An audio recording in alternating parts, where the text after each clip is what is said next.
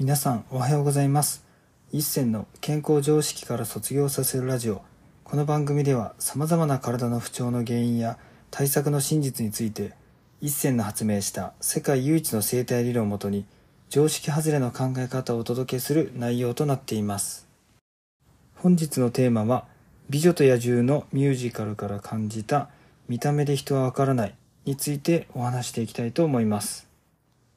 ちょっと今日の話はですね、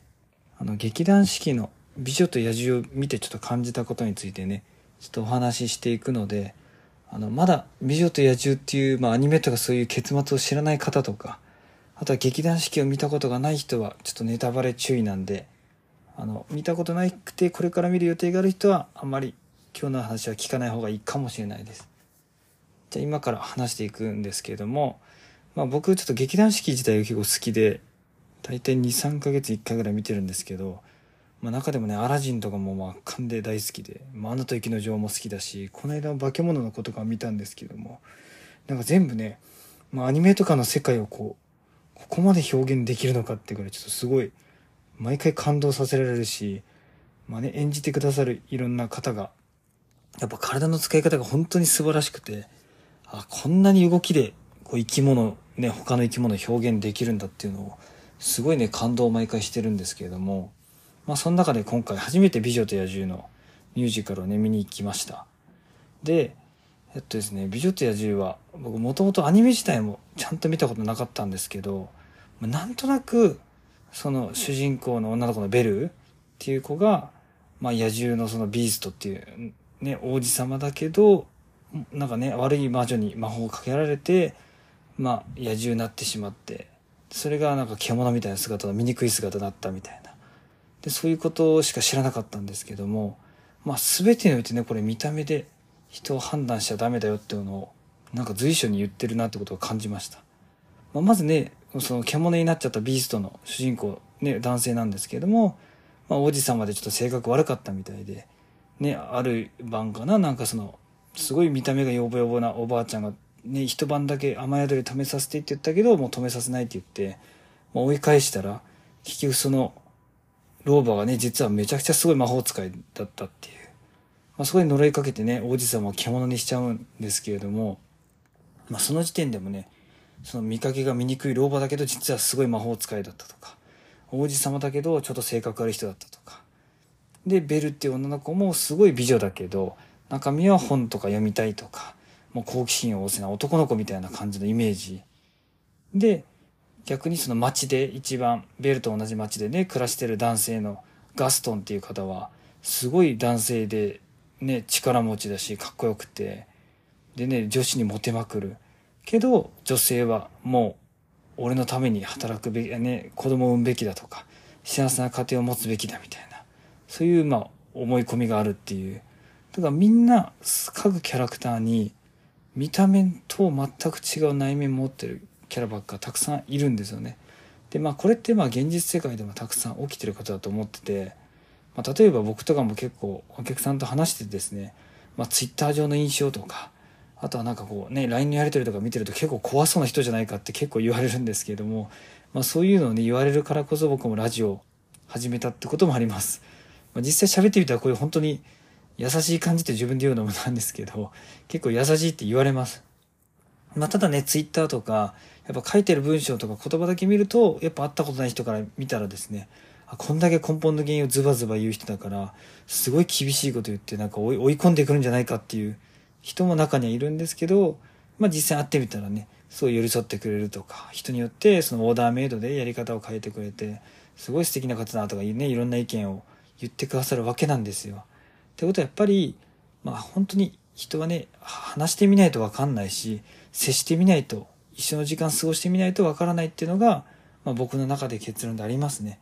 まあどんだけ最初いい人と思ってもね、後で見たらすごい嫌な人だったってパターンもあるし、逆に言えば最初は全然、いや、なんか微妙な印象だなと思ってたけど、付き合ってみたらどんどんどんどんいいとこが見えてきたりとか、やっぱそういうふうにね、どんどん変化していくものなので、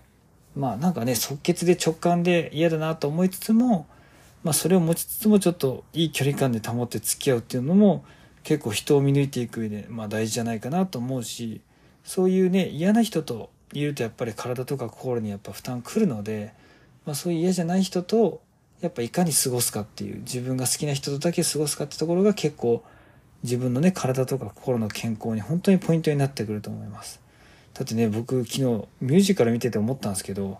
まあ、おじ様も本当に本当自己中なんですよ。なんかねベルのお父さん閉じ込めたりとかまあねなんか夕食に来いって言ったら俺が言ってんだから来いよみたいに言ったりとかもう本当にもうラストギリギリまで結構わがままでこれどうやってねベルのベベルっていう女性とこれくっつくのかなってすごい心配だったんですね見てて。でもね結局なんかそのベルがその城から飛び出した時に狼に襲われてる姿を、まあ、彼が、まあ、獣だったので助けてあげてでそこら辺からね距離が縮んでまあねすごいなと思って。でその後ほらねちゃんとベルもその命助けてくれたビーストにありがとうって言ってるけどで私はお父さんに会いたいって言った時に、まあ、そこでほらビーストもねちゃんとなんかねちゃんと好きってそこは言えばよかったのにと思いながら、まあ、ベルに好きっては言えずに、まあ、その後ね、まあ、早くお父さんとこ行きなさいって言って家にね返してくれて。でその後ねなんかすごい城で落ち込んでて、ね、そのガストンっていうちょっと街の正義感あふれるやつが野獣を殺そうって言ってやってきた時もまあね自分のことを殺そうとしてる相手を殺さずにねそう一回攻撃やめたりとかしてあげてでもねガストンの方はね逆に攻撃やめてくれたのにビーストの方めっちゃナイフで刺したりとかまあめちゃくちゃ見た目はかっこよくて確かに筋肉あるけど性格悪いなと思いつつでビーストは見た目は野獣だけど中身めっちゃいい人やんと思ってまあこれほどまでやっぱね見た目と中身が変わるこの描写はすごいなと分かりやすいなと思ってですね、まあ、特に今とか整形とかね本当に見た目の美しさってすごいこだわってると思うんですよ皆さん、まあ、特にこのね今、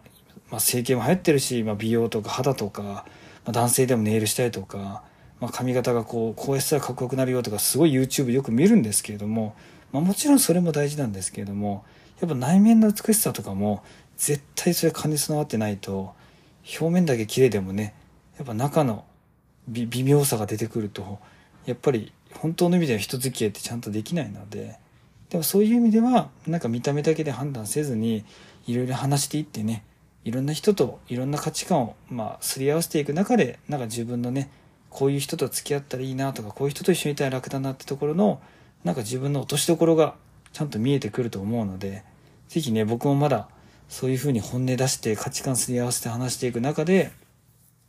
まだね3年しか経ってないですけど、まあ、こんだけ人生変わってね福岡だけと思ったら東京名古屋と、まあ、フィリピンとかいろんな話も来て本当にねいろんな方にご紹介いただいてこうやって今仕事が楽しくできてるのでまあ人生本当何が起きるか分かんないけど、まあ、自分の体と心に嘘をつかなければ必ず人生うまくいくんだなっていうことは、まあ、昨日の「美女と野獣」を見てねまあひしひしと感じたっていう思います。ちょっとね、まとまりがちょっとない今日 ないかもしれないですけど、とりあえず美女と野獣めっちゃ良かったです。で、個人的にそのストーリーとちょっと別の話で言うと、あの、体の使い方で言うと、そのガストン役の人がめちゃくちゃ姿勢綺麗でしたね。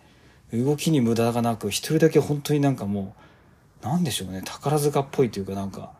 ミュージカルなんだけど、もう動きに無駄がなく、で、最後にね、その、なんか全部ミュージカルが終わった後、全出演者がこうみんな並んで挨拶していくんですけどその時のね動きとか所作がめちゃくちゃ綺麗でこの人はなんかヨーロッパとか王侯貴族っぽいなっていうのをすごい感じてでそこに合わせたやっぱ配役もちゃんとされてるからさすが劇団四季だなっていうふうに、まあ、思いました。やっぱね劇団四季のファンの人ってあのなんか豆知識とか双眼鏡みたいな持っていってるんですよみんな。でやっぱ細かい表情とかね動きをやっぱ見てるみたいでやっぱコアなファンになるとそういう風に細かい出演者の動きとか表情まで見たいからそういうことまでするんだなっていうなんか劇団四季のコアなファンの見抜き方もなんかだんだん 分かってきたんで僕もちょっといずれ双眼鏡を買ってちょっといろいろ動き見てみようかなっていう風にちょっと感じました。是非ね「美女と野獣」なんかえっと東京の舞浜の方かな。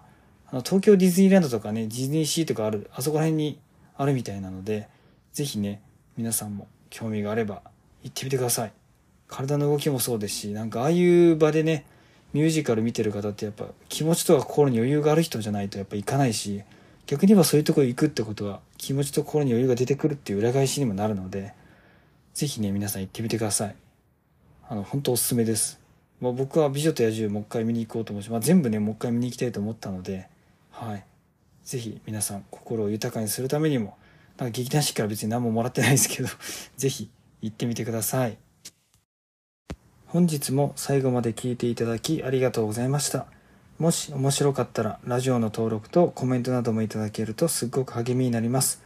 お知り合いの方にもこのラジオを紹介していただけるとすっごく嬉しいです。皆さんにとって健康で楽しい一日になりますように。